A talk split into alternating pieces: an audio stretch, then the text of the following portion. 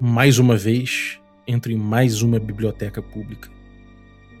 A esperança vai se esvaindo entre os meus dedos conforme eu vou passando livro a livro, estante a estante.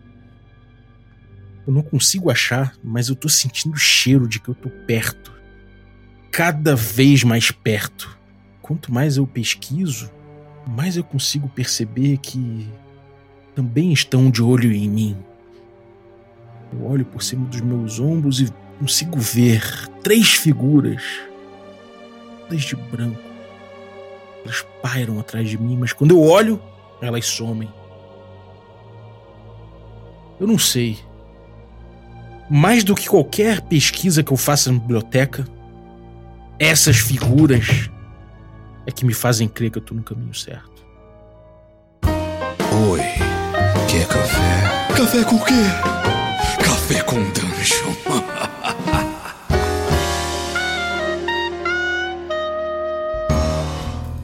Bom dia, amigos do Regra da Casa! Estamos aqui para mais um Café com Dungeon na sua manhã com muito RPG. Meu nome é Rafael Balbi e hoje eu tô aqui bebendo meu café preto e tô, quando eu levanto ele assim, eu fico olhando o reflexo aqui da, do café para ver se eu consigo enxergar quem tá atrás de mim. Porque eu acabei de conseguir um tomo proibido aqui e sei lá, né? Quem vai pintar atrás dele também. a gente está falando aqui do café Ovelha Negra, obviamente, que é um café delicioso que você pode beber na sua manhã junto comigo ouvindo podcast. Pô, agricultura familiar, sem dejetos industriais. Se você quiser um café gostoso como o meu da Ovelha Negra, vai lá em ovelhanegracafés.com.br, utiliza o cupom Dungeon Crawl, tudo maiúsculo. Você consegue um abatimento para beber esse café delicioso. Se você quiser um abatimento melhor ainda, aí você pode ir lá em picpay.me barra café com dungeon tornar-se um assinante a partir de 5 reais. Você ajuda muito o podcast uh, e você já recebe aí esse cupom mais especial ainda. Fora isso, você recebe conteúdo extra, participa de sorteios dos nossos parceiros e participa de um grupo de Telegram muito legal, com muita gente maneira, trocando ideia de RPG sobre vários ângulos interessantes, vários, vários pontos de vista legais. Uma galera que joga junto, inclusive, uma comunidade da qual eu tenho muito orgulho. Então, picpay.me barra café com dungeon e torne-se um assinante. Mas vamos de HP Love Coffee agora. Vai, Eline, toca que a coluna é tua. E aí, Balbi, bom dia a todos. Estou aqui também tomando meu cafezinho e, cara, eu me inspirei muito na, na, nossa última coluna e quem me trouxe o meu cafezinho foi uma pequena lininha. Eu arrumei uma mandrágora para mim e deu certo dessa vez, cara. Ela trouxe aqui a xicrinha assim, sabe? Levantou os bracinhos, baixou a cabeça em reverência. Muito bom, cara. Recomendo a cara, todos. Arrumem sua mandrágora de estimação esse papo da Mandrágora deu o que falar no grupo, cara. E. É, imagina. Pra você ter ideia, o Playmo Lens, cara, ele fez um. Ele fez um diorama da cena do hip com, comigo na cachoeira. Ele fez um diorama de Playmobil, cara. Eu vou botar isso no Instagram, então se você está ouvindo isso, corre no Instagram, fica assim, bota para seguir já, porque cedo ou tarde, hoje ou amanhã eu já vou botar esse, quer dizer, já deve ter entrado, né? Mas se não entrou, em breve vai entrar esse diorama que o Playmolense botou para mim. Eu vou repostar no Instagram do Regra. Então chega para seguir lá. Cara, muito maneiro. Então agora tem mais um, mais um homúnculo aí, né? Da linha agora. É a linha agora. Ela é meio. De vez em quando eu vejo lendo né, na minha biblioteca particular aqui. Não é uma biblioteca tão grande, talvez, quanto eu gostaria, mas tem alguns livros que eu tenho um certo carinho e esses dias eu percebi que tinham alguns faltando. Quando eu fui ver, a Lininha estava escondida ali dos gatos e lendo alguns tomos proibidos, cara. E, e, cara, como é que é a voz do homúnculo, cara? Fala como se tivesse inalado hélio, gás hélio? Isso, é, é, é assim que ela, a Lininha fala. É, às vezes eu acho que é o gato miando, né? E na verdade é ela me chamando. Muito bom, esse papo rendeu, cara. rendeu pra caralho, né? É. Agora, pô, voltando aos tomos proibidos, né, cara? A gente falou de dois, um é. da, da, primeira, no, na primeira coluna aí dos livros. O primeiro foi o, o The Vermes Mysteries, né? Que, enfim, ele é, um, ele é fictício na teoria, ele, ele realmente não existiu, ele foi tra trazido aí é, nos contos, né, dos mitos, pelo Bloch, e, e você e fala um pouquinho do que você trouxe. É, daí eu comentei um pouquinho sobre o livro de Abel, né, que é do Clark Ashton Smith, né, também aí Exatamente. nessa pegada de um livro inventado, mas que talvez exista, tanto que o capítulo 9, né, do livro é um, uma das histórias escritas pelo Smith, que é o, a vinda do verme branco, né, então uhum. é, ele não existe, porém, ele existe, né, querendo ou não, e foi escrito como um capítulo dele. Quem disse que esse livro é, é inventado? E que livro que não é inventado, né? Vamos começar por aí. Exatamente. Exatamente. E quem disse, né? Se a gente está aí numa, numa, numa realidade que consegue, sei lá, que é uma holografia, de repente, o nosso pensamento também cria hologramas e, né, e cria realidades paralelas. E, no mínimo, se, você, se alguém pensou nisso como ficção, em algum lugar do multiverso isso existe. Exatamente. E, como estamos falando de seres que cruzam universos, então provavelmente eles podem estar encontrando brechas nessa realidade para fazer com que esses livros existam. Aquilo que antes era somente ficção, a gente pode descobrir do nada que são realidade, já pensou? É porque se a gente for parar para pensar, e aí eu já vou puxar um, um, outro livro que eu quero falar hoje, mas quando, por exemplo, o, o Smith ele escreveu né, esse a vinda do verme branco e disse que era o capítulo 9 do livro de Abon, é, por que não, né? Quem, quem, nos garante que, na verdade, não foi o próprio Abon que, de alguma forma, falou através do, do Smith e chegou para ele esse capítulo 9 e ele escreveu achando que era uma grande ideia que ele teve, mas, na verdade, veio uma, talvez uma revelação, né? Um, um, sussurro ali no ouvido dele, essa ideia que, nossa, brotou na minha cabeça, seja, na verdade, talvez um grande antigo que passou essas informações. E aí, justamente, o próximo livro que eu gostaria de comentar é o Revelações de Glaak. Hum. Hum. Comente sobre ele, comente sobre lá. ele. Revelações de Glaak. Glaak, inicialmente, né, vamos lá, é um, um grande antigo também, também não foi criado pelo Lovecraft originalmente, mas sim pelo Ramsay Campbell. Né? E ele veio né, para o planeta Terra após um, uma treta intergaláctica, né, porque os grandes antigos, na verdade, são todos extraterrestres, né, se a gente for pensar assim, porque eles realmente vieram para a Terra de outros planetas, né, a, a, grande maioria pelo menos. E ele, ele parou aqui, né, e se estabeleceu. Né? Atualmente a gente sabe que Glaak está adormecido no fundo de um lago na Inglaterra. Né? E ele surgiu realmente, né, apareceu inicialmente num conto escrito pelo Campbell chamado Os Habitantes do Lago. E nesse conto, né, se, se fala bastante sobre os seguidores do culto de Glaak. E aí é, existiu, né, foi, foi escrito um livro, porque o que, que acontecia, né? Glaak exercia uma certa influência né, sobre as pessoas que, que o cultuavam, é, utilizava dessas pessoas, é, meio que quase como zumbis, né, digamos, para ele poder se alimentar, né, se nutrir deles e essas pessoas conseguirem mais pessoas para participar do culto, né, mais alimento para ele. Só que em determinados momentos Glaak adormecia e quando ele estava dormindo, os membros do grupo passavam a ter livre arbítrio, né? Eles não estavam mais sobre aquela influência direta, então eles conseguiam é, fazer as coisas de interesse deles. Mas, mesmo assim, eles, de certa forma, compartilhavam da memória do Galak. E aí, eles começaram a escrever livros, né, manuscritos, dos pensamentos desse Deus. E aí, o compilado desses manuscritos que se tornaram, né, depois as revelações de Glaak. Né, uma coisa quase um culto religioso mesmo, né? As revelações divinas do grande Glaak. Isso aí realmente foi sussurrado na cabeça, na cabeça de alguém, né? Exatamente. Então, quem me garante, né, fazendo uma analogia aí, que o capítulo 9 lá do livro de Abon não foi algo parecido com isso que aconteceu, né? É, uhum. Por exemplo, né, diz aqui né, nas revelações de Glaak, existiram algumas edições publicadas, né?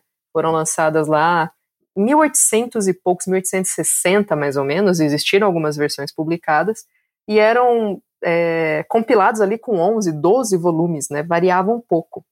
Mas eles dizem que nas versões não publicadas, as manuscritas que corriam ali tinham mais volumes, e é nesses volumes que não saíram para o público em geral que tinham os maiores segredos desse culto, né? É, e aí a gente tem, por exemplo, né, um capítulo ali escrito pelo Clark Smith que poderia ser um rolo justamente como as revelações de Glaak. Caralho. Se você vem com uma ideia para escrever um para escrever um tomo desse no seu sonho, você tem coragem de escrever, cara? Olha, eu acho. É, se você já é um escritor, talvez, né? Porque como que um escritor. Eu não sou uma escritora, tá, gente? Eu, no máximo eu escrevo aí uns contos curtos, eu escrevo muito mais texto técnico do que é, ficção, né? Ou, sei lá. Mas como que vem a ideia, né? Vem de um estalo, um dia que você tá lá sentado na, na sacada da sua casa, olhando pro nada, e aí vem uma ideia. Tem gente que diz que acorda realmente com. teve um sonho e fala: Nossa, isso aqui dá uma ideia excelente, pelo menos um gancho inicial para um, um, livro, um conto, um poema, alguma coisa assim, né? Uhum. Então, o, o, que separa né, o, o, escritor, entre aspas, normal, de alguém que está sendo é, contatado por um, um, grande antigo, querendo que seja né, posto em papel os seus ensinamentos e os seus pensamentos, suas memórias, né? Sim.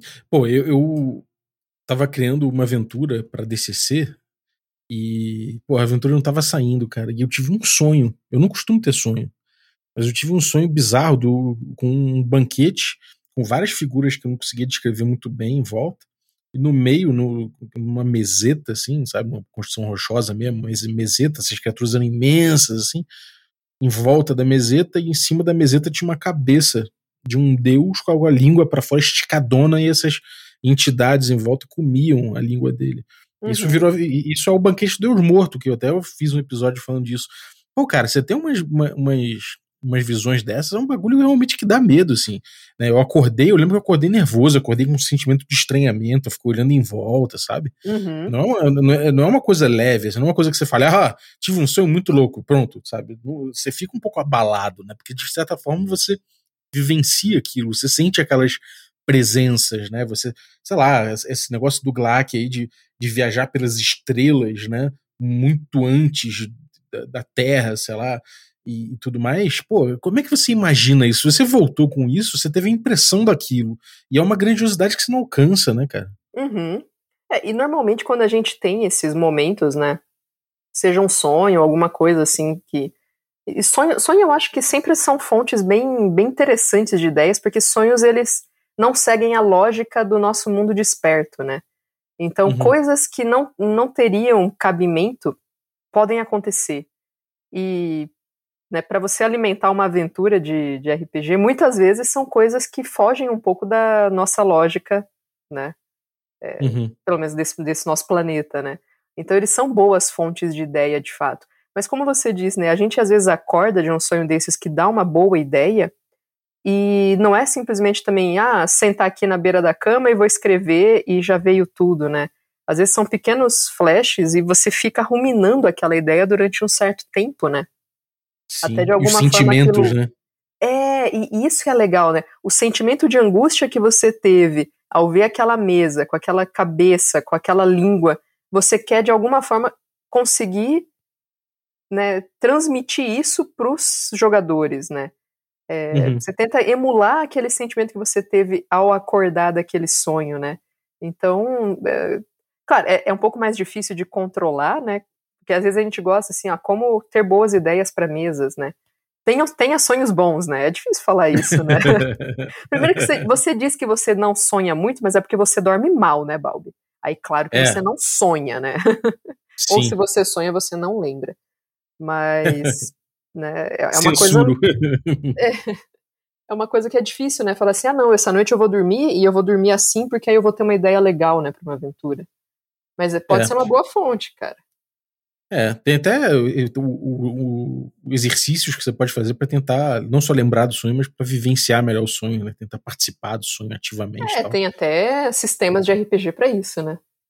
É, tem o do Capacle aí, né? O, é. Como é que é o nome? O, o Nironauta, que o dá Nironauta. pra ter isso, mas... Eu já, eu já tentei e não consegui. É... é, então, eu, eu não tenho como, porque eu não, realmente eu descobri que eu não tenho sono profundo. Agora, agora, cara, eu acho que se eu tenho, se eu tô tentando fazer um negócio desse aí, sinto que eu tô ali conseguindo agir conscientemente no mundo dos sonhos e vem uma parada dessa de sei lá, um grande antigo, uma parada assim, uhum. cara, eu saio, eu, eu me belisco, eu tento acordar na hora, não tem jeito. Isso, isso, cara, isso eu não tenho peito, Eu tenho não. um pouco desse medo, sabe, assim, é, eu às vezes fico pensando de ter tanta consciência no sonho que, de alguma forma, isso se torne algo assustador, de, Sim. sabe?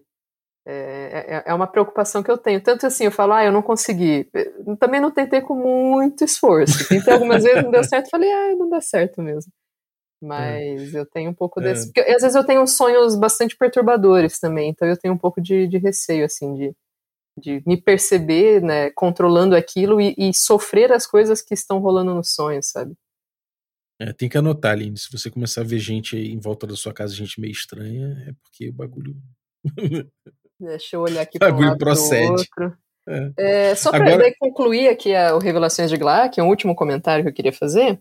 É, tem um, um, livro, né, um, um compêndio aí de aventuras, chama Doors to Darkness, né, ou Portais para as Trevas, ficou o nome aqui no Brasil, que tem uma aventura que, que se baseia no culto de Glaak mesmo. Chama, a aventura em si se chama Servos do Lago, né, bem parecido com o nome do, do conto do Campbell, que eram os habitantes do lago, né? E, uhum. bom, o, de certa forma, ele, ele trabalha um pouco dessa vinda do Glaak, dessa possibilidade dele se manifestar em locais diferentes.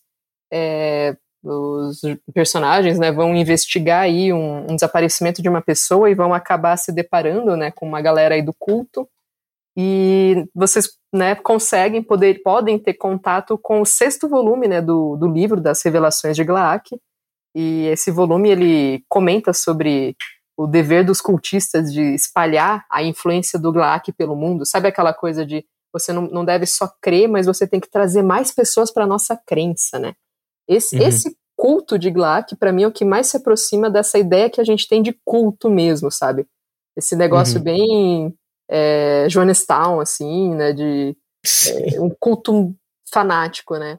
E ele também tem umas descrições aí nesse sexto volume de como criar avatares de Glaak com a finalidade de é, agregar mais pessoas para o culto. É uma aventura bem legalzinha. É, eu, eu, recomendo assim para quem está começando a mestrar. esse Portais para as Trevas ele tem várias aventuras simples, né, para mestres iniciantes e jogadores iniciantes. E uhum. ela é, é, daquelas aventuras assim que ela se passa num lugar mais ou menos restrito, né? Então não, dá assim para fugir muito do controle, né? Quem está começando a mestrar às vezes se sente um pouco mais inseguro, né? De é, se o mundo for muito aberto, né? O que, que pode acontecer? Então ele é um pouquinho uhum. mais restrito, tem uma história até que legal. E curiosidade, é, um, um, um, dia, já faz uns anos isso, a minha mãe falou, filha, o que, que é esse negócio de RPG que você tanto fala, né? Eu expliquei mais ou menos. Ela, poxa, eu queria jogar. E eu mestrei essa aventura para minha mãe e pro meu pai. Oh, que doideira, cara. E aí? Porque a minha mãe curte esses negócios meio investigação policial, sabe? Eu falei, ah, uma aventurazinha aqui que um rapaz desaparece, o pessoal tem que ir atrás tal. Parece divertido. E, né, usei essa aqui. Foi uma experiência. Sucesso. Antropológica, assim, eu diria, mas foi muito legal. e, cara, como é que se parece esse tomo? Cara, o aspecto físico do Revelações de Glaak, agora, peraí que eu... É, é, existe sim. uma descrição dele? Existe, do... existe sim. Não, existe sim. Eu que... Eu tava aqui, eu tava aqui pensando, fazendo exercício de criatividade, mas se tem. Uhum. Ele tem, né? Porque assim, no, no livro do, do sistema, né, do chamado, ele, a maioria dos livros ele vai trazer as descrições, né, do, dos materiais, inclusive com algumas descrições físicas, assim, né? Olha que sacanagem, é por isso que eu não anotei. Você falou assim, eu fiquei, nossa, eu não anotei isso. É, sim, né? É, ele fala bastante sobre a questão do de serem vários volumes que foram publicados, né? É, de formas separadas e blá blá blá. E Cada volume é escrito por um cultista diferente, justamente porque, como eram momentos diferentes que Glaak adormecia e um, o, eles tinham esse tempo de colocar no papel esse, essas memórias, esses pensamentos, acaba que cada volume é um cultista diferente que escreve, né? Uhum. Uh, mas ele não dá uma descrição física, realmente, assim, né? É, então acho que fica muito a critério da imaginação. Eu não, não encontrei nenhum nenhuma das coisas que eu li qual era a descrição. Talvez no conto, né, Os Habitantes do Lago, que eu confesso que eu não li, é, uhum. ele, ele descreva o livro, né? Sim. É, eu, eu, acho maneiro quando vem uma descrição assim, e mas quando não vem também eu fico pirando em cima, né? Eu acho que isso é uma coisa interessante, porque às vezes se você pirar em cima de como ele se parece, o tomo, né, ou de como ele está, isso dá muito pano para manga. Você pensar que, pô, se, se, se, são várias anotações e várias encadenações separadas, ele pode estar esfacelado por aí. Se for, tipo, de repente, se tem muita anotação, muito comentário, por exemplo, é, de repente você ter, sei lá, vários segredos podem estar nos comentários, nas iluminuras, por exemplo, se é que tem iluminura, né, dependendo do tom. Esse, esse material, Enfim. eu acredito que ele, esse especificamente, eu acredito que ele não tem iluminuras, né, é, ele é novo demais para ter, né? é, exatamente, ele é muito novo. Inicialmente ele foi manuscrito, né? Quando foi a versão publicada por editora, já em 1860, é, acho que já não era uma prática tão frequente, né? É, é, eu, é. eu visualizo assim, na minha cabeça, é como se fosse uma enciclopédia, sabe? Uhum. Naquele. Eu vejo, assim, volumes grandes, né? Naquele tamanho de enciclopédia, de dicionário, assim, né? Não, não um livrinho pequeno, quase de bolso, né? Eu já imagino ele como um, uma coisa grande, que talvez foi vendido durante uma época justamente como um, um devaneio aí de um, uma religião meio alternativa, sabe? Alguma coisa do tipo. Só que uhum. né, a questão tá aí. O, os grandes segredos do culto de fato não foram publicados, porque eles vão estar nos volumes que estão só em manuscrito. Que. Imagina assim, né? Você faz parte de um culto muito maluco, né? E aí vocês decidem publicar para tentar atrair o maior número de pessoas possíveis para o seu culto. Você vai soltar uma quantidade de informações suficiente para despertar a curiosidade e o interesse das pessoas. Mas você não vai soltar uhum. os maiores segredos, né? Então esses Sim. segredos específicos, eles estão ali naquela versão já aquele papel quebradiço, sabe? Amarrado com com linha, sabe? Encadernado naquele jeito bem, né, tosco assim e fica só na mão do, do grande líder, né, o grande, sei lá, sacerdote do culto, que fica lá na Inglaterra, né, perto de onde Glack realmente está adormecido. E aí você tem, né, esses grandes, pequenos avatares do Glack espalhados por aí. Então o culto em si ele é grande, ele tem, é, cara, qualquer lugar que tem um lago grande tem um culto de Glack. Por exemplo, tem uma uhum. filial em Curitiba, com certeza, né, lá junto das capivaras. E talvez as capivaras, inclusive, façam parte do culto de Glaak, né? Sejam avatares Olha. de Glaak. Mas, e aí você tem essa pulverização do culto, né? E, e, ele vai se espalhando de fato, né? Como, sei lá, tentáculos ali por baixo, porque supostamente ele consegue se conectar pela água. Então, se existe um lago num lugar, ele, ele consegue né, subterraneamente se reposicionar em qualquer lugar que tenha um corpo d'água.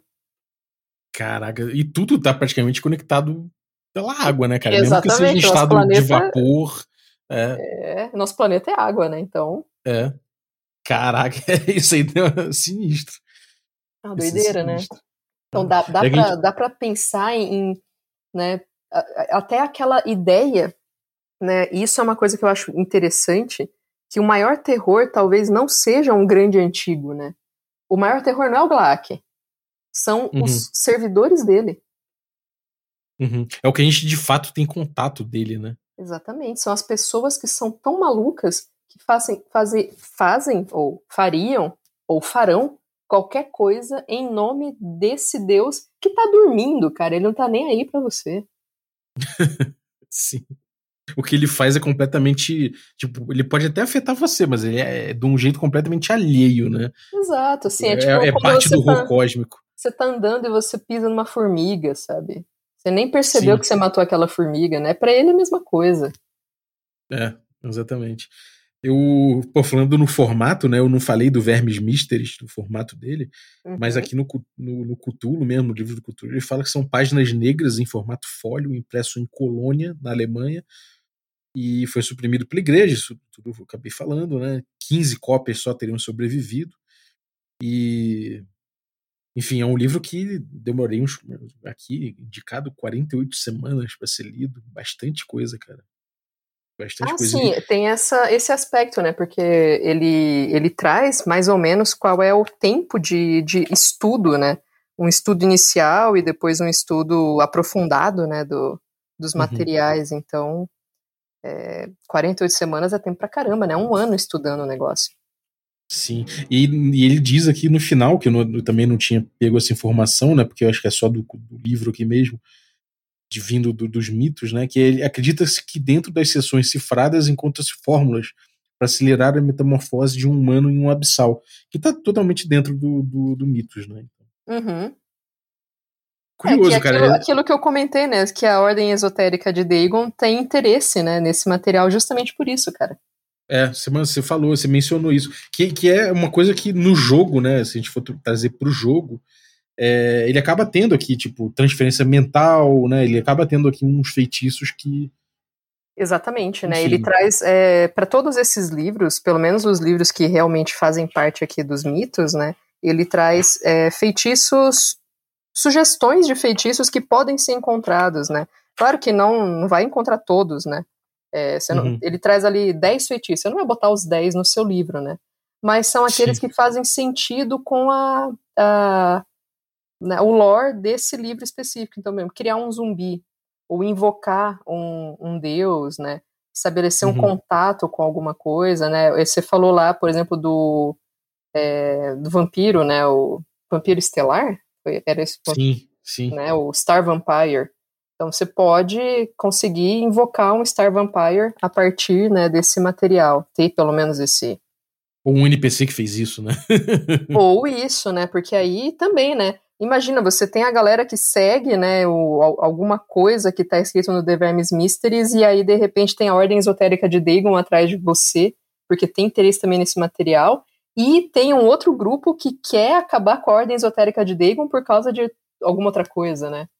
Então Sim. você tem aí cultos, também choque de cultos, né? Sim. É bastante, é, é bastante gancho, cara. É, ideia tem, né? Ideia tem muita.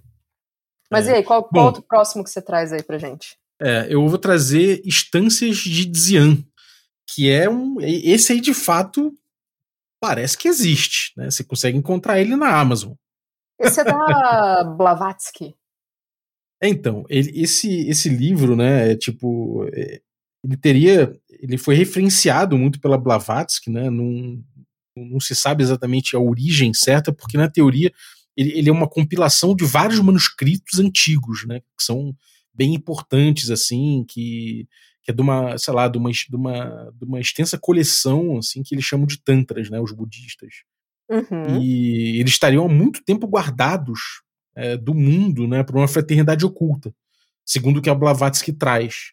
Então, é, teria organizado, tido acesso a isso, organizado esses, esses manuscritos, né? Então, na verdade, você quando tem aí o, você compra na Amazon, você provavelmente vai, comp vai comprar um, sei lá, quarta fonte, quinta fonte a respeito uhum. disso. Ou não sei, se for dela, de repente é de segunda mão, né? Uma a fonte secundária, pelo menos, Sim. mas nunca uma fonte primária. Na melhor primária. das hipóteses, vai ser uma fonte secundária e traduzida, né? E na tradução a gente também é, muita coisa pode Nossa. perder ou se modificar, né? Imagina, cara, o trabalho de você chegar a pegar uns, um, secretamente uma coleção de escritos budistas, se, porra, trancafiados por uma ordem, uma fraternidade oculta, e agora você tem que traduzir isso. Imagina, cara, com todos os segredos da parada. Caralho. É, pois é. E aí aquele gancho que também a gente sempre comenta, né? Quando uh, os personagens entram em contato com um livro desses num jogo, quem garante que essa tradução ela é uma tradução fiel, né? Uma tradução é, não, não, sei se dá para dizer correta, né? Mas uh, confiável. Às vezes a uhum. tradução, uhum. ela, ela inclusive propositalmente ela é errada, né? Sim. Sim, é verdade. E, e, ainda tem uma questão de, tipo, é possível, né, que você não consiga é, alcançar o significado original jamais de, de, de, uma coisa assim, né? Por mais que você tenha conhecimentos e tal, mas na teoria são, são, é um conhecimento atlante, é uma coisa realmente de outra civilização, de outra época, de outra mente, completamente diferente.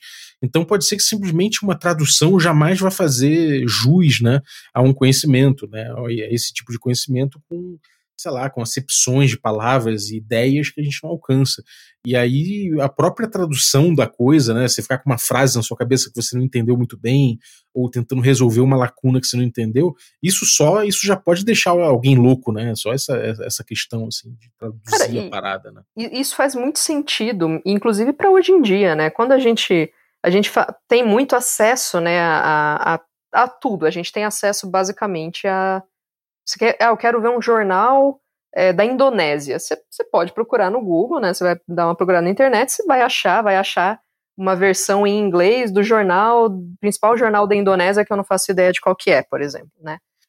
Uhum. E aí você vai ter uma tradução para o inglês, né? Supondo aí que né, você, você entende inglês razoavelmente bem. Você vai ter uma tradução do jornal da Indonésia para o inglês, você vai ler e você vai fazer a sua interpretação em português, né, que é a nossa língua materna.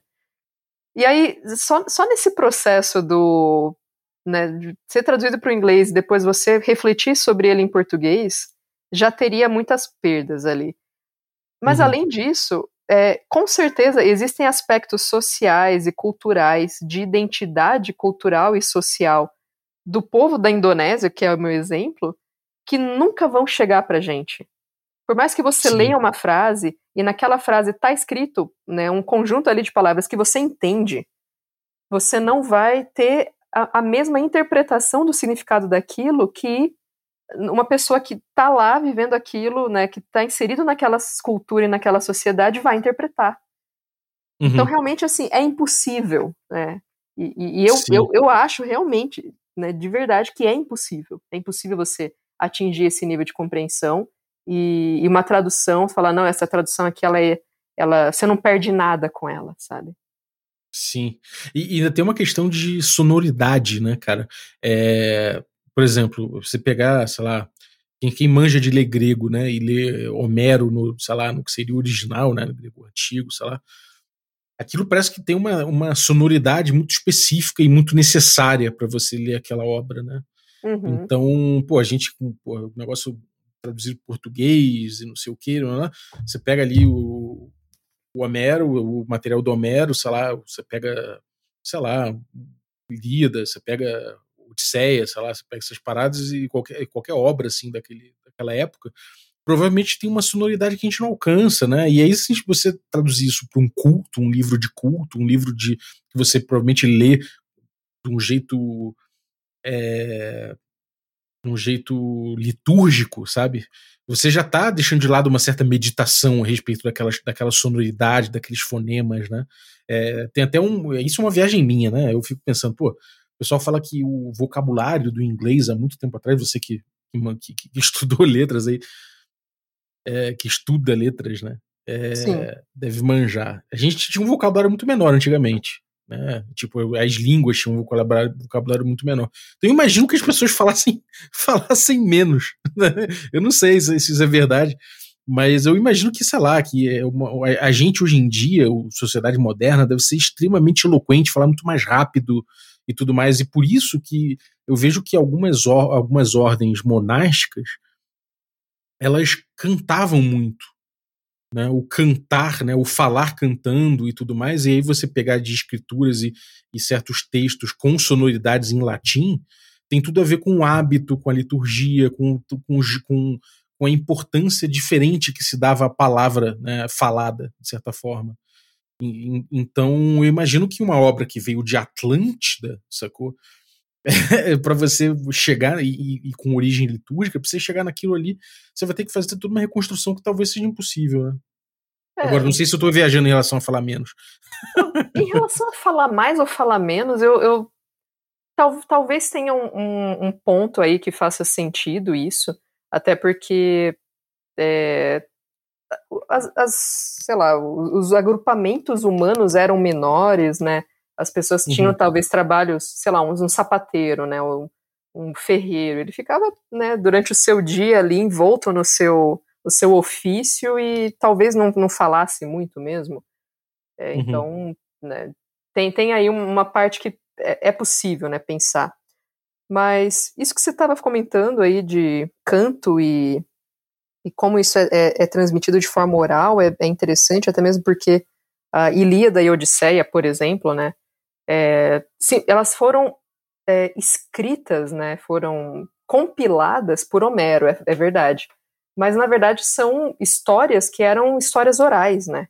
Elas eram transmitidas oralmente, até que em algum momento se chegou ali e falou: não, peraí, vamos botar isso aqui no papel, eu vou compilar esse monte de histórias, tanto que são tem, tem flashes, tem vários momentos, né? Uma guerra de Troia ali você vê que é, tem saltos temporais, né? É, não é uma história contada ali, né, do primeiro dia até o último, né? É, e justamente são uh, uma transposição para o papel daquilo, né? E Sim. numa época que pessoas, a maioria das pessoas não sabiam ler, né? Não, tinha lá a profissão dos escribas, né? De você realmente passar isso para o papel, mas eram poucas pessoas que sabiam ler e menos ainda que tinham acesso à escrita, né? E na, na forma litúrgica que você comentou, não sei aí se, se isso procede, mas eu tenho a impressão que eu já vi isso em, em, explicado em algum lugar de alguma forma, mas tudo era feito nessa forma cantada, porque também as pessoas que frequentavam, às vezes, né, cultos e coisas assim, e isso talvez um pouco mais modernamente, mas elas não sabiam ler também, né? Então é, é mais fácil uhum. você decorar um texto cantado, né? Você decora uma música, é fácil assim, ah, você ouve algumas vezes, decorou a música. Se você pega um poema do mesmo tamanho e você vai decorar aquele poema, é mais difícil, né? É, então, essa Sim. coisa de ritmo, de, de tempo, né, tudo isso facilita você coletivamente é, entoar aquilo, né? Sim. Uh, e, e, aí é, é mas tem, tem muito da força realmente disso que você falou do ritmo, né? Eu vejo, pelo, pelo menos, né, por exemplo, aqui no Brasil, né? Eu conheço algumas pessoas que frequentam templos budistas e que não falam japonês. E mesmo que falassem, né, na verdade, o quando você segue alguns sutras, é, eles fazem muito pouco sentido para o idioma uh, moderno, né, japonês. E as pessoas vão e elas simplesmente entoam aquilo, né? E uhum. sem entender nada do que está tá sendo dito, né? Depois você sabe, assim, ah, tem lá uma explicação, isso aqui está falando sobre blá blá blá, e você, ah, nossa, que bonito, que profundo, né? você não entende o que, é aquilo. Mas aquele ritmo, de alguma forma, realmente ele, ele reverbera em você de um jeito que transmite alguma coisa, né? Uhum. Então, uhum. realmente, né? Se, você, se a gente está falando aí desse, desse material, né? Desse, desse livro que você está trazendo, e que ele sofreu tantas passagens de mão em mão, uma coisa que talvez era um, era um poema, que virou um, uma prosa, que foi traduzido do dois, três idiomas, esse poder do ritmo, né, ele, ele com certeza se perdeu demais, né, no, nessas passagens. Resumindo, Sim. era isso que eu queria dizer. é, enfim, aí voltando pro livro, né, exatamente pro, pro, pro livro de Zian, é, ele foi ele teria sido feito em folhas de palma, é, resistentes à água, ao fogo e ao próprio ar, né, com, com, com ao tempo e tal. E dentre esses, esses, todos, esses, esses livros todos, o livro de Zian, é, ele foi feito com uma, um processo de fabricação desconhecido, não, não consegue mais fazer igual. E ele conteria os registros de toda, a, de toda a evolução humana, de toda a história da humanidade. É, originalmente escrito numa língua sagrada de Senzar, e que não é reconhecida por filólogos mas, é uhum. é, mas é constantemente citada né, pela, pela autora, pela Blavatsky, como uma espécie de sânscrito antigo.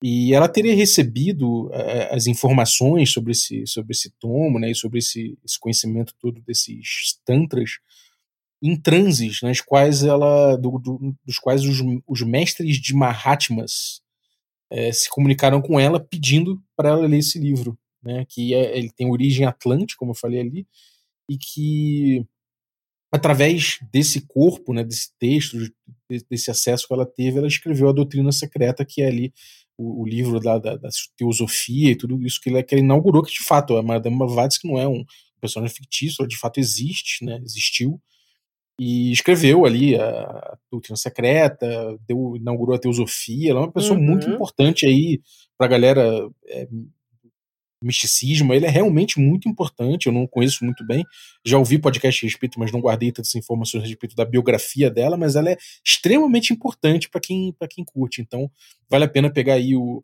o podcast aí, o. Como é que é? O Mundo Freak, essa, esses podcasts assim que analisaram bastante ela, né? Também é, o Magicando. Magicando, né? Isso. É, exatamente. Inclusive com o Keller falando e tudo mais, e uma galera que manja muito. Então, cara, é. Pô, é, é um material bom que, que, vale a pena dar um mergulho. Mas, enfim, é, segundo, segundo a Blavatsky, né? É, essas, esses conhecimentos eles emanam de uma fonte que é repudiada pela ciência e que pô aquela entra naquela dicotomia né do que tipo racionalmente você não aceita é, esse conhecimento atlântico e tudo mais mas eles, eles carregam verdades extremamente inconvenientes e desconfortáveis né e até por isso elas são rejeitadas facilmente por qualquer pessoa acadêmica erudita ou de um departamento de ciências exatas e as estrofes desse livro de Zian, elas teriam formado a base né, para esse livro, para esse Doutrina Secreta, né, de, de, 80, de 1888. Uhum. E algumas pessoas dizem que isso era uma falsificação, né, que ela estaria simplesmente falsificando tudo e que, bom, se não fosse uma falsificação, essa, essa descoberta dela ia ser simplesmente a maior descoberta de todos os tempos. Então você imagina em 1888 o buzz que isso não deu, né? Ou é tudo mentira, ou é simplesmente a resposta para tudo, né? Exatamente. É, tipo, cara, a nossa realidade ela virou-se de cabeça para baixo porque descobrimos coisas dos Atlantes, sei lá, que que é que ela trouxe esse conhecimento que ela, que ela teve acesso aí. Então, pô, realmente, é, enfim, teve aí um cara, um estudioso chamado William Emmett Coleman, né, uhum. que estudou esse, esse rolê aí e falou que as fontes dela era uma, era uma tradução do livro Vishnu Purana, que seria a vida mundana. Uhum. E, enfim, é, tem algumas, algumas tem, um, tem um, uns, estudos aí é, investigando a autenticidade né, desse, desse material dela, de que algumas pessoas dizendo que que rolou plágio, de que ela teria pego fontes secundárias, assim, misturado algumas coisas, feito uma salada. Mas, assim, é, realmente é, é, uma coisa que é um caminho um pouco diferente de descredibilizar, né? Então, se for verdade, você imagina que, olha, realmente ela teve acesso esse material todo, então vê aí esse esquadrão de, de gente que falou, agora que ficou famoso, o único jeito que a gente tem é descredibilizar essa uhum. coitada aí, né? Então também é uma possibilidade, né? Você pensar que, ó, encontramos um livro secreto na aventura, né? estamos aqui jogando, encontramos um livro secreto, tivemos acesso a um monte de conhecimento, sei lá, do, de, uma, de uma doutrina secreta, de um tantras, de um, sei lá, de um grupo secreto. Pô, e agora, né, que explanou, agora que todo mundo botou no mundo essa parada, como é que a gente faz? Pô, descredibiliza a pessoa, fala que ela é, é, que é falsária, né? Então, o tal do Coleman prometeu escrever um livro a respeito disso, né? Desmascarando completamente, mas nunca escreveu. Uhum. Então serviu para fazer buzz, é um fake, pode ter sido um fake news ali. Isso que eu ia falar, né? Tem tudo jeito aí ser teoria da conspiração, fake news e várias tentativas de explicação da coisa, né? Uma verdade inconveniente, né? É, Exatamente. E, e, aí, né? É verdade ou, ou não? Mas isso é interessante até esse comentário que você fez de, de uma aventura, né? Porque uma coisa que acontece bastante, né, quando você está mestrando esse tipo de sistema, né, Cthulhu, exoterroristas ou coisas do tipo, que você tem contato com coisas muito é, insólitas, né, é assim, a galera, não, vamos, vamos no jornal, a gente vai na, na polícia, a gente vai pedir ajuda, a gente vai fazer tudo isso. Mas e quais são as consequências depois de você jogar isso para o mundo, né? Uhum. Então imagina, você descobre, por exemplo, né, é, esse material aí que a, que a Blavatsky né, diz que descobriu. E aí você chega para todo mundo e fala, olha, descobri esse, esse rolê aqui. E aí pode acontecer, né, justamente isso, você ser completamente desacreditado, né, a, a polícia não te dá bola, os jornais não te darem bola, o mundo acadêmico não te dá bola, ou então você começar a ser perseguido por isso, né, agora você é um maluco, né, que acredita nessas coisas, você vai ter que, a polícia vai te chamar para ser interrogado, porque como é que você teve acesso a isso, né? Você está conspirando também. Ou as pessoas vão acreditar em você e você vai mudar a dinâmica social para sempre, porque de repente você botou aí falando que, ó, daqui a 10 anos o grande Cthulhu vai despertar e o nosso mundo vai acabar. E aí vira uma anarquia, a galera botando fogo, saindo pelado na rua, É, e aí, né? Então, às vezes eu, eu, eu, vejo muito né, os jogadores tomando decisões, eu não diria exatamente levianas, né? Porque não, não é bem um juízo de valor, mas talvez sem pensar em todas essas possíveis consequências, né? E, uhum. e, e que tipo de resultado você quer para esse mundo do jogo, né? Você quer, ah, quero mais é que se foda mesmo, vou tocar o terror aqui e, e deixa tudo, né, a merda aí pro ventilador? Ou né, você tem algum cuidado ainda com o mundo como nós o conhecemos, né? Uhum. É, é total isso, cara. E, bom, daí falando um pouquinho, né, do, do, do material da doutrina secreta, né, da Blavatsky, que é a base da teosofia, né? Ela se, ela se divide em cosmogênese e antropogênese, aí, enfim, é uma coisa que você pode trazer para o jogo, pode brincar em cima, mas tem aí todo um conhecimento a ser pesquisado que pode dar muita. pode, pode enfim, trazer um pouco de, de, de material, que é aquela coisa, entre aspas, né, verídico, porque de fato existiu aí, é, secreta existe aí, né? Então, fala sobre a criação do universo, sobre a evolução da humanidade, prega que existiu em algum momento uma religião verdade, que seria a raiz de todas as outras religiões e de todos os mitos da humanidade. Então, tem esse, esse material dela, né, que é interessante, que tem outras pessoas, tem antropólogos, gente que acaba é, indo para um caminho um pouco mais de.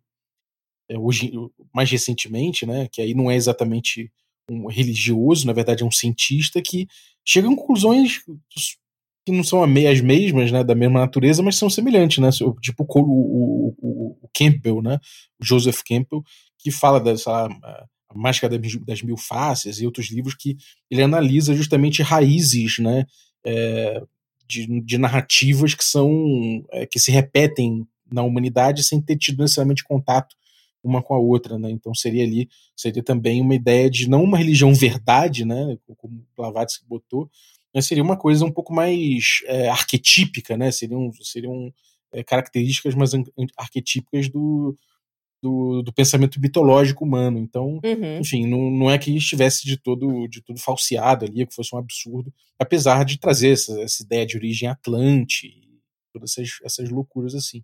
Uhum. E o Lovecraft traz né, esse material no assombro das trevas.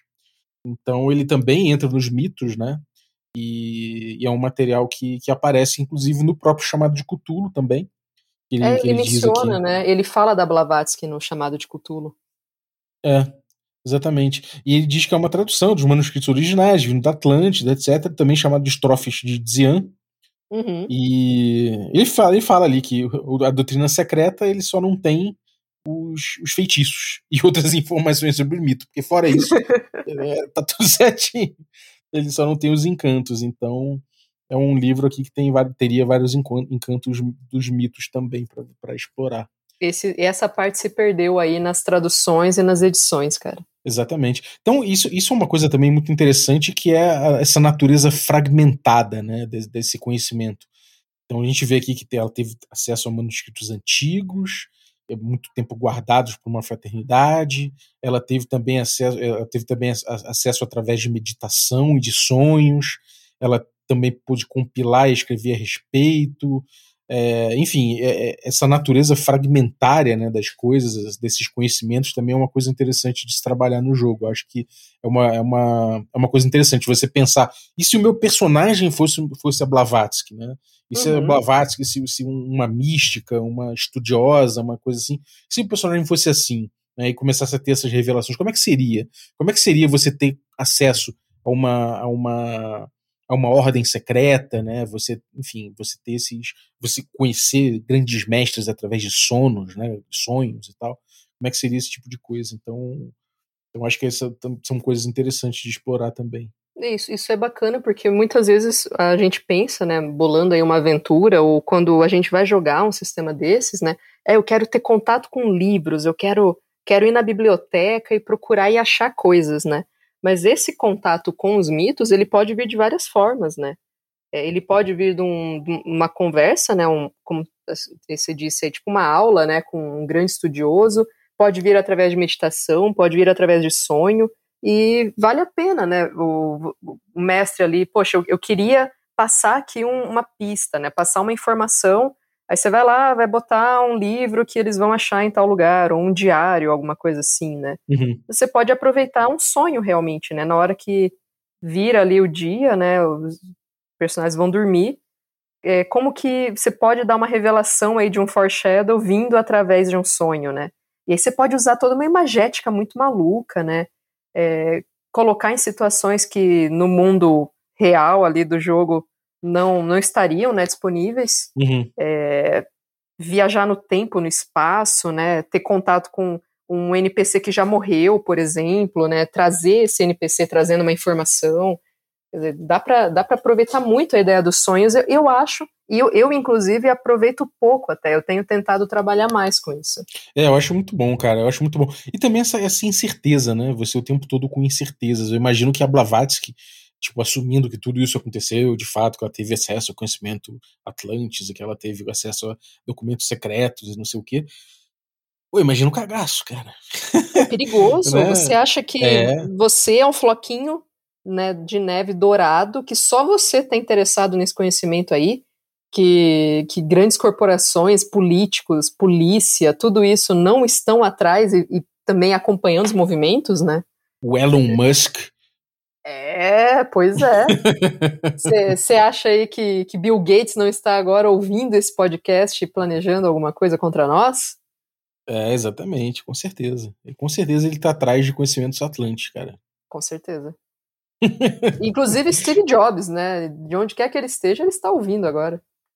Certamente. Que é mais Certamente. perturbador ainda. Maneiro, deu, Aline, deu 51 minutos, mais uma vez não conseguimos terminar. Pois Ficaram é. faltando dois tomos, né? Mas isso aí já Dois não é surpresa, né? É, eu, eu, eu, eu tava falando, quando eu terminei de falar, eu falei, cara, já tava quase meia hora aqui. Não, claro que não vai dar Passou. tempo. A, a gente é é muito inocente, né? É, quer dar um spoiler do que, que vem pela frente? Cara, eu, Deixa eu quero. Eu vou, eu vou dar um, um spoiler, então. Um spoiler não, um- uma pista. Eu vou. O meu livro vai retomar um episódio que já foi ao ar. Opa! Boa, boa. Eu vou dar uma pista também. O, o livro que eu vou trazer, ele é. Ele é um primo do Malius Maleficaram também, que é muito uh, famoso, vocês devem conhecer. Exatamente. Então é um primo aí, vai. Vocês devem já. Ah, a sua dica é, explica mais do que a minha. Explica, né? Eu entreguei bastante já. É. Mas é isso. Bom, então vamos fechar aqui os livros proibidos mais uma vez. Recomendo pesquisar mais sobre esses, esses tomos aí. Certamente você vai encontrar mais informações para aprofundar e trazer de gancho, pelo menos do instâncias de, dizendo você pode ficar. Realmente a internet é cheia de material dessa, dessa, dessa Blavatsky aí, realmente ela é sinistra. E desses, desses rolês todos aí, e enfim. Bastante coisa. Então, galera, é, muito obrigado. Vamos fechando o tom por aqui. Algum recado, Aline? Ah, o único recadinho que eu quero deixar hoje é para mandarem aí depoimentos, né? A gente tá agora nesse ritmo de depoimentos de episódio mil, então mandem aí, é, digam o que, o que vocês curtiram aí nesses mil episódios do Café. E especialmente talvez a coluna aqui, né? Se o pessoal curtiu, curte, se interessa pela coluna, né? Vai É, saber. falem da coluna. Falem da É, coluna. Não, não falem mal, por favor, né? Eu sou, sou emotiva, mas se forem falar bem, podem falar. Maneiro. É isso aí. Então, pô, obrigado, Aline, mais uma vez aí pela Valeu. participação, pelo conteúdo. Sempre bom trocar essa ideia. E obrigado você também que ficou ouvindo a gente até agora aí, com certeza querendo falar também. Mas infelizmente o podcast ainda não é, ainda não é- pelo menos do jeito que gravamos, né? Ainda não é, ainda não tem como trocar uma ideia ao vivo. Não é Então- bidirecional, né? Unidirecional. A gente fala e vocês É. ouvem, infelizmente. Exatamente, mas tem o Twitter, tem as redes sociais, tem os depoimentos, tem tudo isso que sabe que vocês podem fazer, e principalmente o grupo de assinantes do Café com Dungeon, você pode utilizar lá também. E a gente, a gente fica atento aí para trocar essa ideia. Então, muito obrigado aos assinantes, inclusive a própria Aline. Obrigado, Aline, pelo teu, pelo teu apoio desde o dia 1, desde o dia Né? 0. Ajudando a montar o grupo no Telegram, fazer os testes, né? Exatamente. Nossa, isso aí realmente é uma. É muita história, né, Aline? Muita história. É. Histórias pra contar. histórias para contar. Então, muito obrigado. Obrigado aos assinantes Café Expresso. Uh, dentre eles aí, eu vou citar a Bel Heinklein. Muito obrigado, Bel, pelo que agora está investida em Barcelona. Então, pois obrigado, é, aí. pois é. Ah, é. Nossa querida Bel indo para as Europas. Indo para as Europas. Então, obrigado pelo apoio, Bel. Obrigado também aos assinantes Café com Creme. Dentre eles aí vou agradecer o grande Jorge Monteiro. Muito obrigado pelo teu apoio. E agradecer também os nossos assinantes Café Gourmet. E são eles aí o Erasmo Barros, a Pati Brito, o Adriel Lucas, o Diego Sextito, o Rafael Cruz, o Chico Siqueira, o Abílio Júnior, o Denis Lima, o Jean Paz, o Franciolo Araújo, o Bruno da Silva Assis, o Caio Messias, Cavazano, o Pedro Cocola, o Jarbas Trindade, Germano Assis, Léo Paixão, o Rodrigo Freitas, o Playmo Lens e o Rodrigo de Lima Gonzalez, o Ney da Guido do Ney. Galera, muitíssimo obrigado pelo apoio de vocês, um abraço e até a próxima.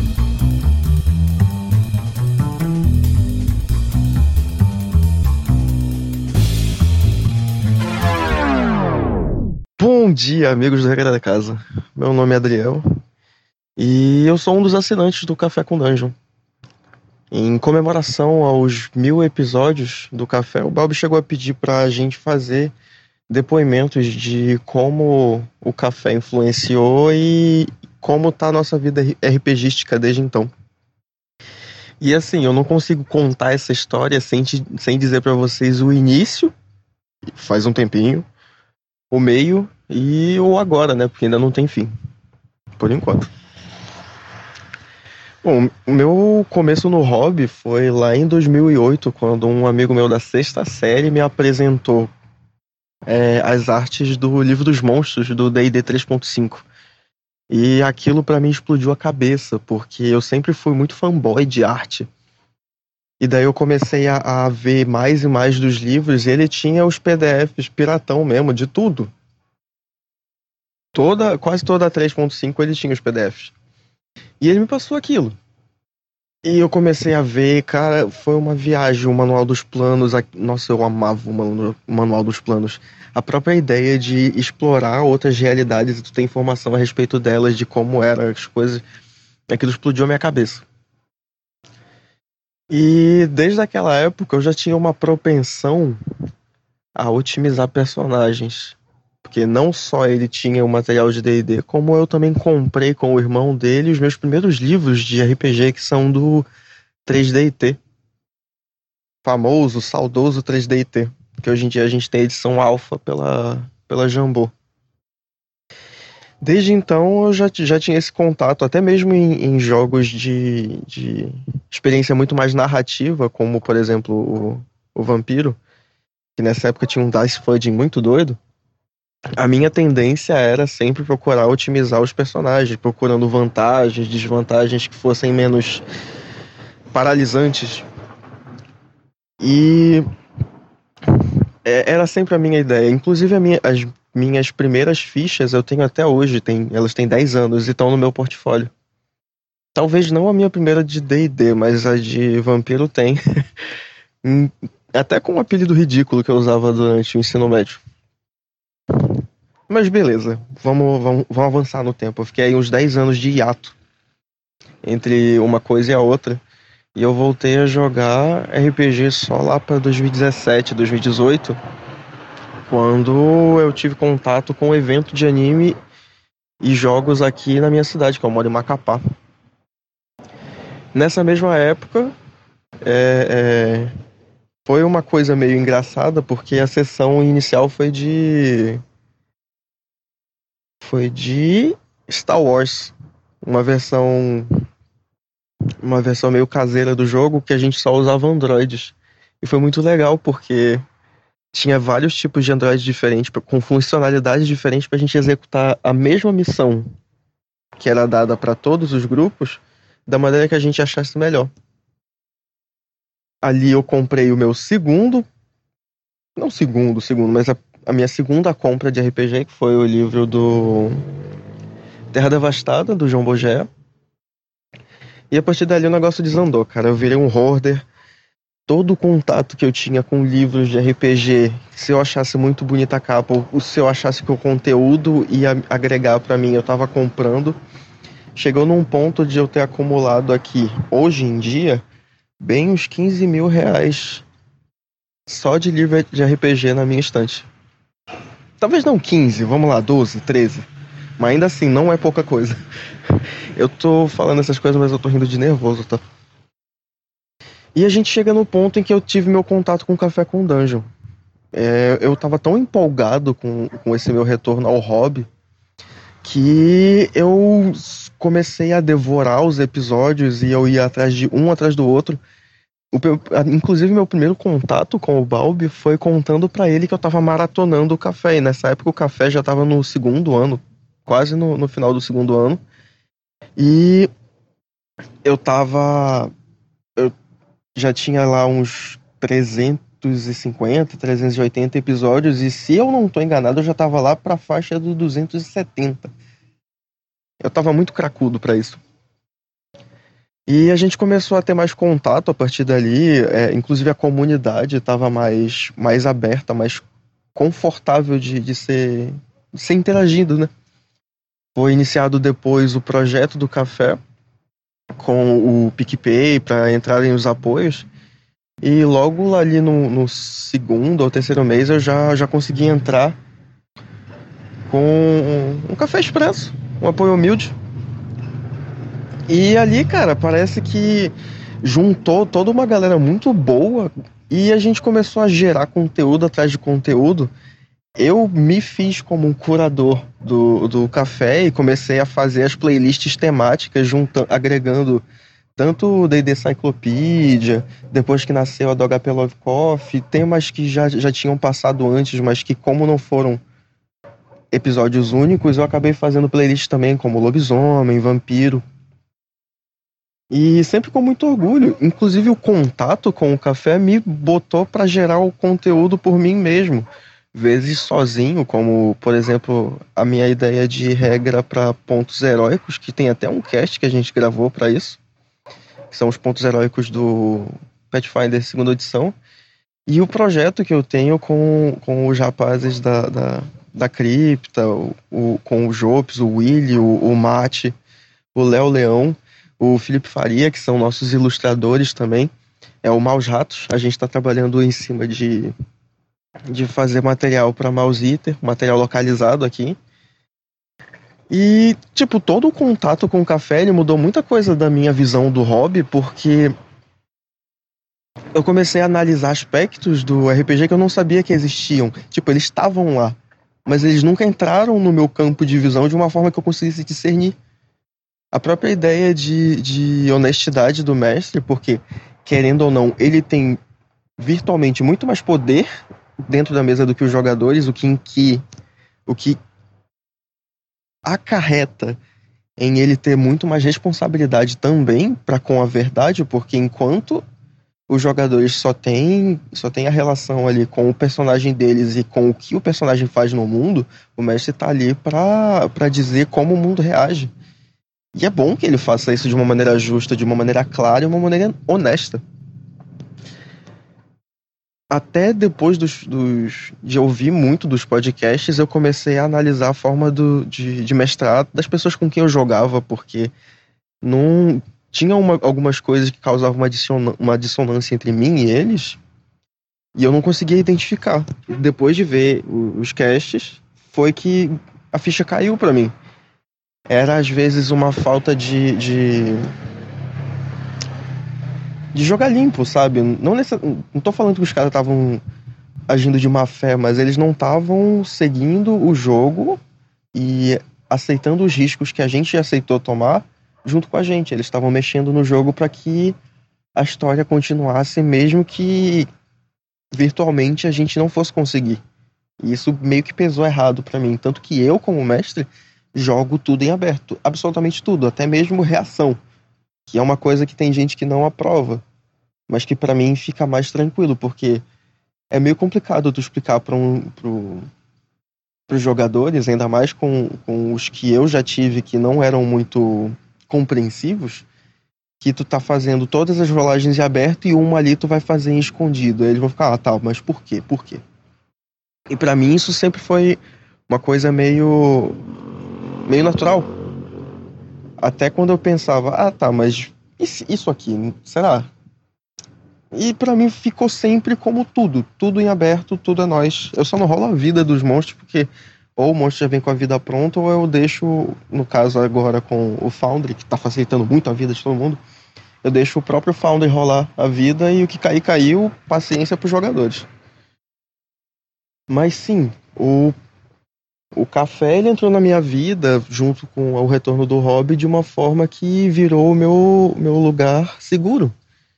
Era depois que veio a comunidade no Telegram, passou a ser um ponte para a gente debater regra, gerar conteúdo. A gente fez muitas amizades. Tem gente aqui que eu acho, né? Eu não, tenho, não vou te dizer de certeza, mas que eu acho que tem como levar para minha vida o resto dela.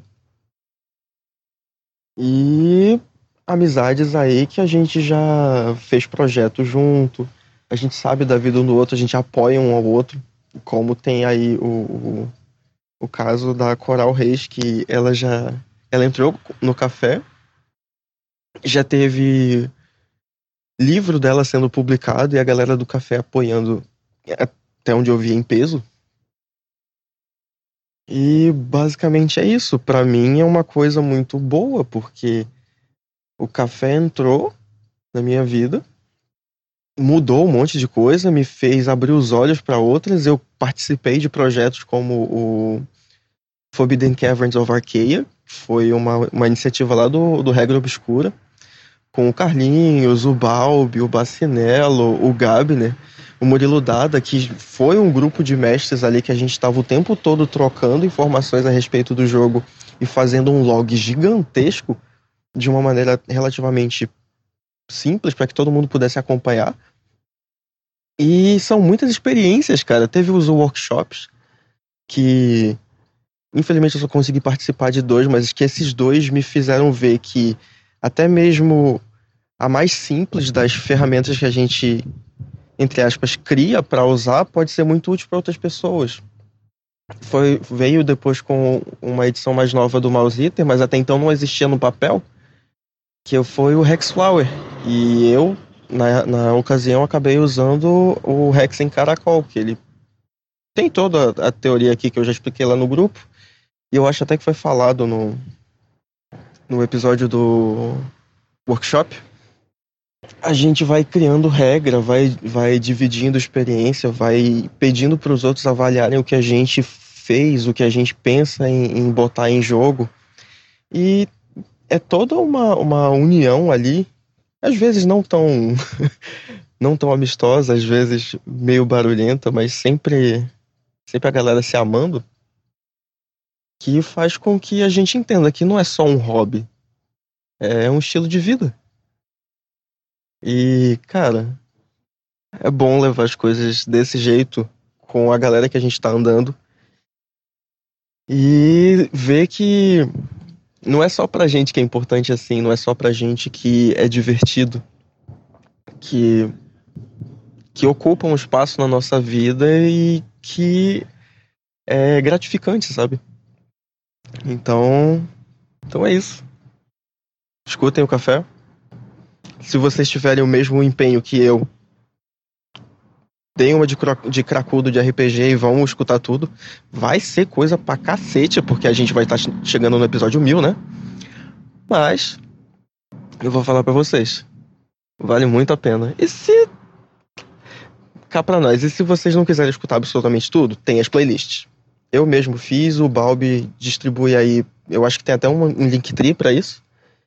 De tempos em tempos sai uma nova, então eu devo atualizar os links colocando mais coisa. E, por favor, apoiem o projeto e venham dividir esse maravilhoso mundo com a gente.